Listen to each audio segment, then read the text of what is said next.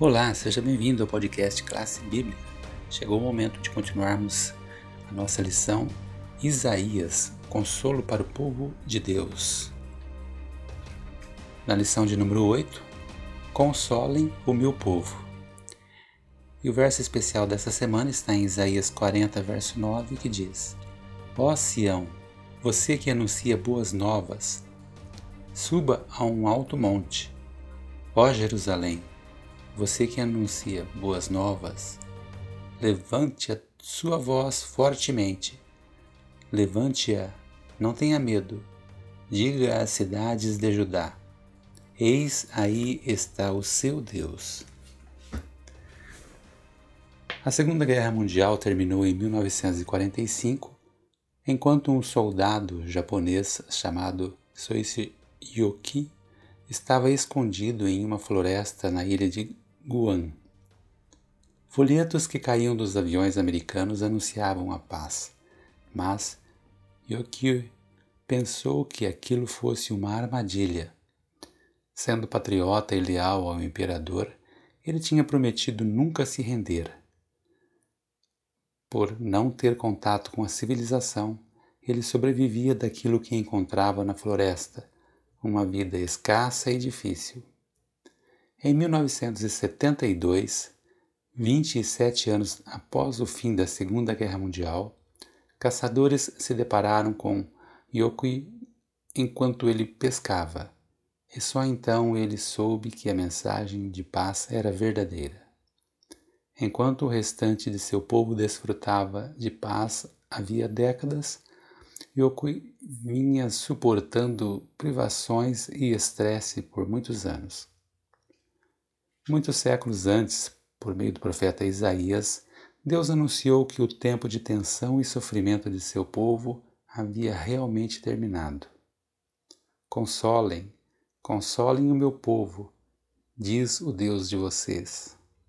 Falem ao coração de Jerusalém e anunciem que o tempo de sua escravidão já acabou, que a sua iniquidade está perdoada e que ela já recebeu em dobro das mãos do Senhor por todos os seus pecados. Nesta semana examinaremos o que isso significa.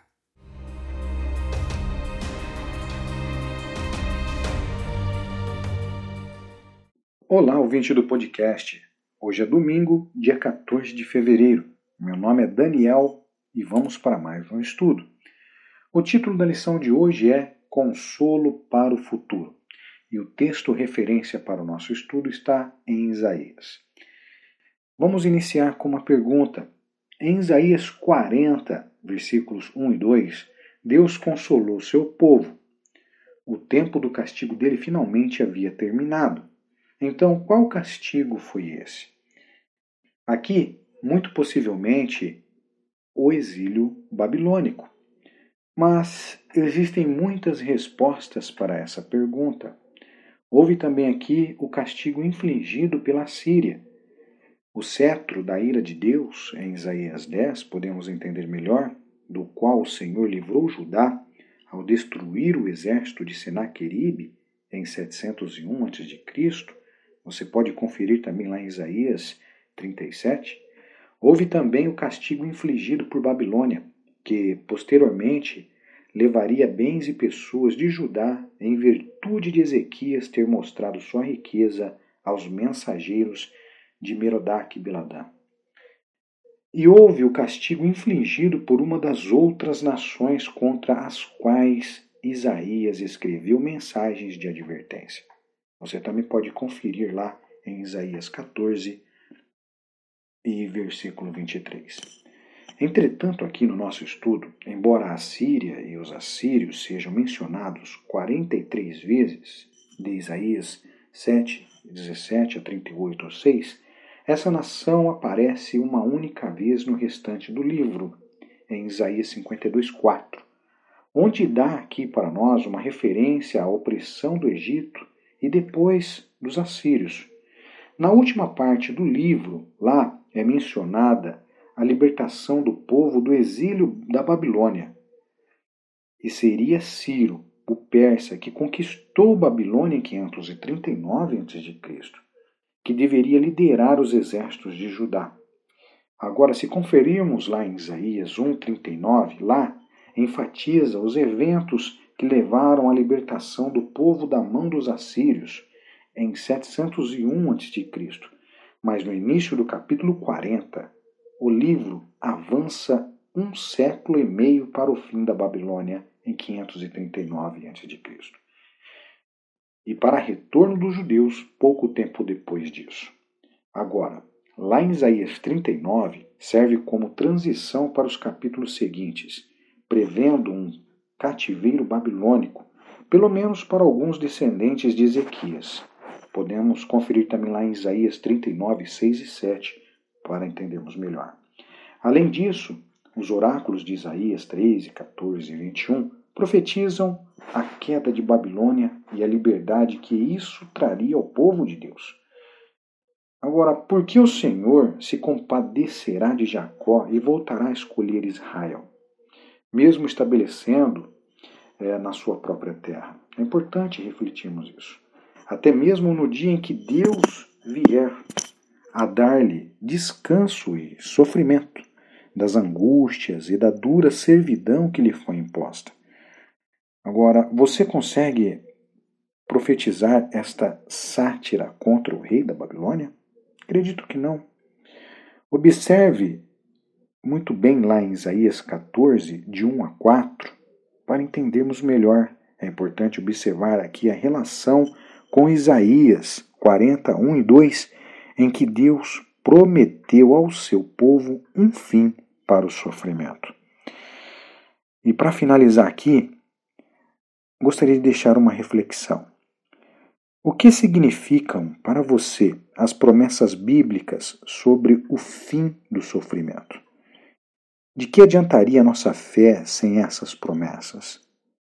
É tão importante nos apegarmos a ela?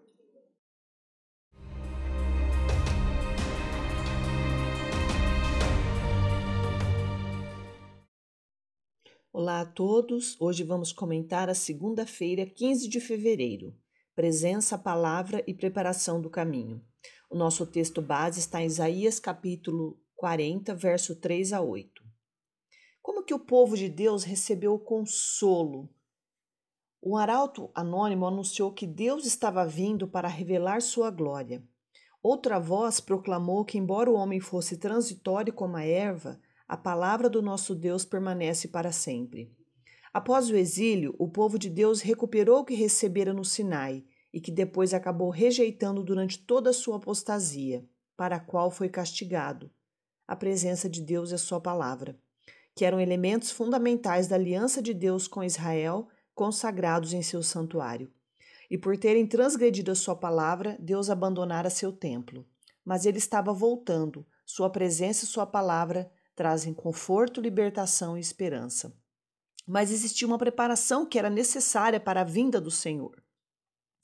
Não era apropriado que um rei fosse sacudido quando fosse transportado por uma estrada irregular.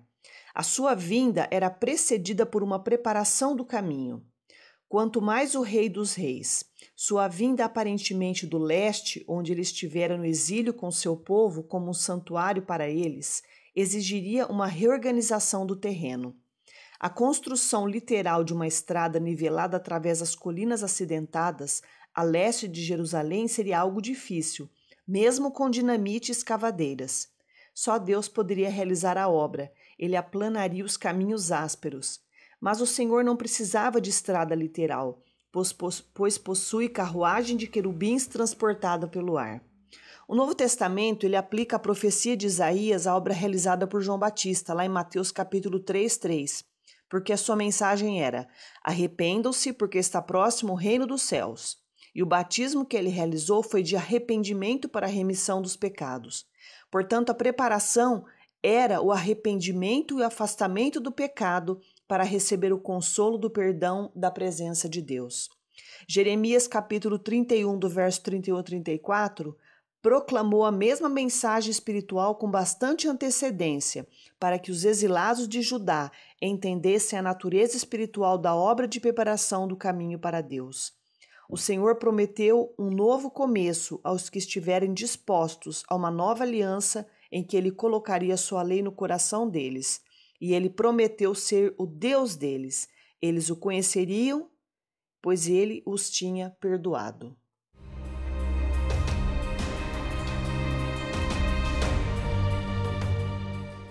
No estudo de terça-feira, 16 de fevereiro, vamos ver a origem do evangelismo e o acontecimento que é descrito em Isaías 40, de 9 a 11, sobre a primeira vinda de Cristo. Posteriormente, em Isaías, surge um arauto masculino anunciando boas novas para Jerusalém. Porém, em Isaías 40, verso 9, o arauto que proclama de um monte alto: Eis aí está o seu Deus, é feminino, um fato mostrado no hebraico. No Salmo 68, Davi louva a Deus porque ele faz com que o solitário more em família, liberta os cativos e lhe dá prosperidade. Salmo 68, verso 6. Embora aqui essas palavras se apliquem ao êxodo da escravidão egípcia, Isaías usou as mesmas ideias com referência à proclamação de um segundo êxodo, o retorno do cativeiro babilônico. Enquanto isso, o Novo Testamento aplica Isaías 40, 3 a 5 a João Batista, que preparou o caminho para Cristo, o Verbo eterno que se tornou a presença do Senhor encarnada entre seu povo. Ainda antes de João, outros haviam falado sobre as boas novas de sua vinda. Entre os primeiros estavam os idosos Simeão e Ana, que conheciam que conheceram o menino Jesus quando ele foi dedicado no templo. Como os arautos de Isaías, eles eram masculino e feminino.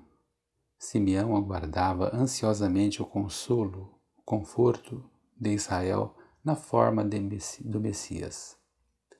À luz da profecia de Isaías, não parece coincidência que Ana, uma profetisa, tivesse sido a primeira a anunciar publicamente ao povo de Jerusalém, no monte alto do templo, que o Senhor havia chegado.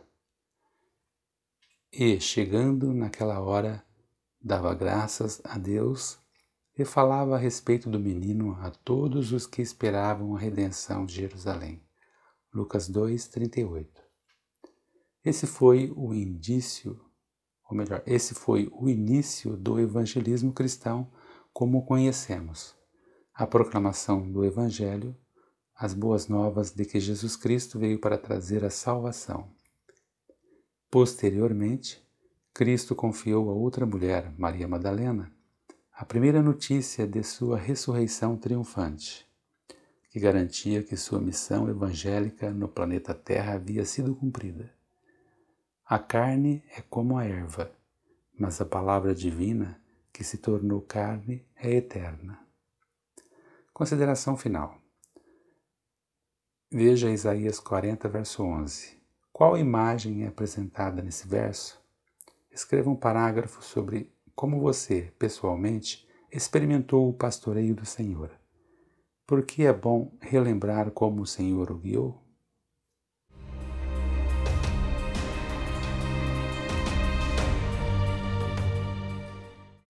Olá, ouvinte do podcast. Hoje é quarta-feira, dia 17 de fevereiro. Meu nome é Daniel. Então vamos para mais um estudo.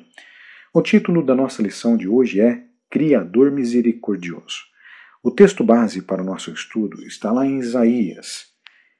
Bom, vamos começar com uma pergunta. Como Isaías 40 desenvolve os temas de misericórdia e poder de Deus? É importante que você leia Isaías 40 para interpretar melhor. Mas, ao longo desse capítulo, a misericórdia e o poder de Deus se entrelaçam e até se misturam, pois ambos são necessários para que Deus salve seu povo. Ele deseja salvá-lo porque é misericordioso, ele é capaz de salvá-lo porque é poderoso. Observe aqui que eu vou mencionar o encadeamento desses atributos Quando falamos em misericórdia, lá em Isaías 40, versículos 1 a 5, significa consolo à vinda do Senhor para libertar. Quando falamos poder em Isaías 4, 3 e 8, significa glória, permanência em oposição à fraqueza humana. Quando falamos em misericórdia em Isaías 40, 9 a 11, significa boas novas de libertação, pastor do seu povo. Quando falamos, lemos poder, significa Criador incomparável, lá em Isaías 40, versículos 12 a 26.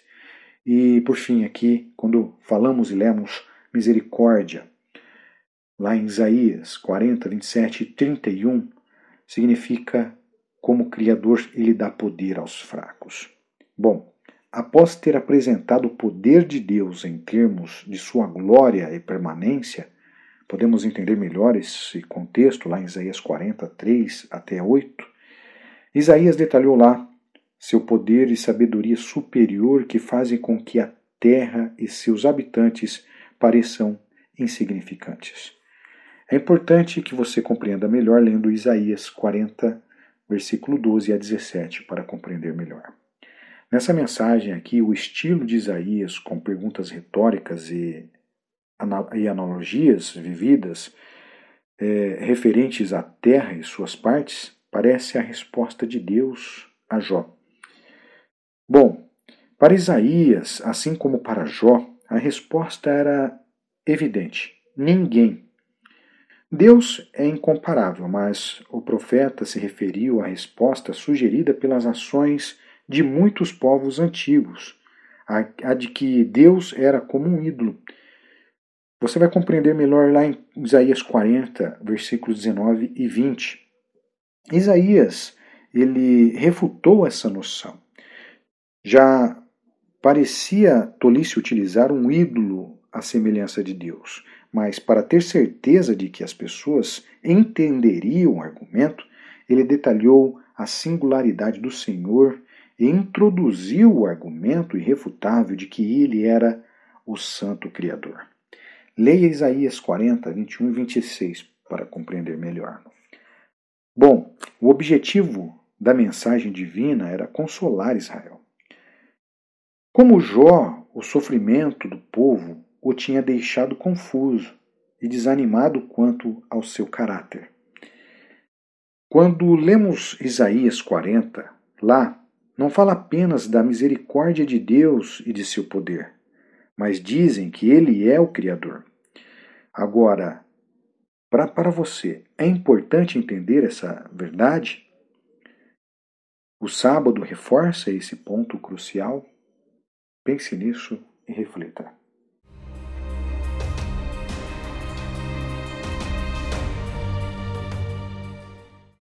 Olá a todos! Hoje vamos comentar um pouco sobre a quinta-feira, 18 de fevereiro, o problema da idolatria. O nosso texto base está em Isaías capítulo 40, do verso 19 ao 20. A idolatria destrói um relacionamento íntimo e singular com Deus ao substituí-lo por outra coisa. Portanto, os profetas se referiam à idolatria como adultério espiritual. Isaías, ele caracterizou os ídolos dessa forma: os ídolos os idólatras antigos acreditavam que adoravam poderosas divindades por meio de imagens ou símbolos dessas divindades. A adoração de um ídolo como representação de outro Deus é uma transgressão do primeiro mandamento. Não tenho outros deuses diante de mim, diz Êxodo capítulo 20, verso 3. Mas se a intenção era que o ídolo representasse o Deus verdadeiro, como no caso do bezerro de ouro de Êxodo capítulo 32, do verso 4 a 5, o Senhor também rejeitava o ídolo com, como uma semelhança de si mesmo, pois ninguém pode retratá-lo, e nada pode representar sua glória e grandeza incomparáveis. Portanto, um ídolo em si funciona como outro Deus, e adorá-lo é uma transgressão do primeiro e do segundo mandamento. O povo de Deus não precisava de ídolos, pois tinha com ele sua verdadeira presença, o Shekinah, que era a presença de Deus no santuário. Adorar um ídolo era substituir e, portanto, negar a presença real do Deus verdadeiro. Muitos que levam o nome de cristãos hoje têm enfrentado algum tipo de idolatria. e ela tem aparecido de formas muito sutis na igreja, porque muitos que têm servido a outros deuses além do Senhor. O nosso Criador exige suprema devoção e primazia na lealdade. Qualquer coisa que tenha tendência de diminuir nosso amor a Deus ou interferir no serviço devido a Ele torna-se dessa forma um ídolo. Os escritos antigos mostram que a idolatria era sedutora, pois se tratava de materialismo. Usando modos de adoração com os quais as pessoas se identificavam, os idólatras honravam forças que, segundo a sua crença, trariam a eles fertilidade e prosperidade. Era a religião de autoajuda. Isso soa familiar para você? Pouco antes da volta do Senhor, tendo seu caminho sido preparado pela obra de uma mensagem de reconciliação final de Elias, a escolha será a mesma dos dias de Isaías. Adoremos o Criador ou adoremos outra coisa? No fim, sempre iremos adorar algo.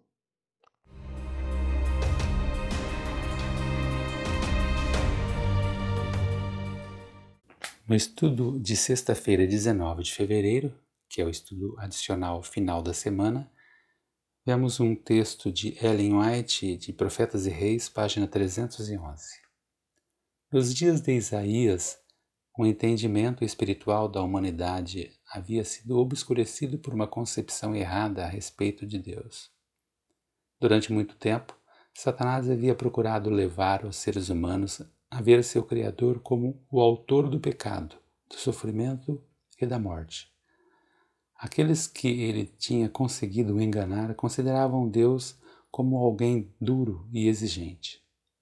Achavam que ele estivesse sempre pronto para denunciar e condenar e que não estivesse disposto a receber o pecador enquanto ainda existisse um motivo legal para não ajudá-lo.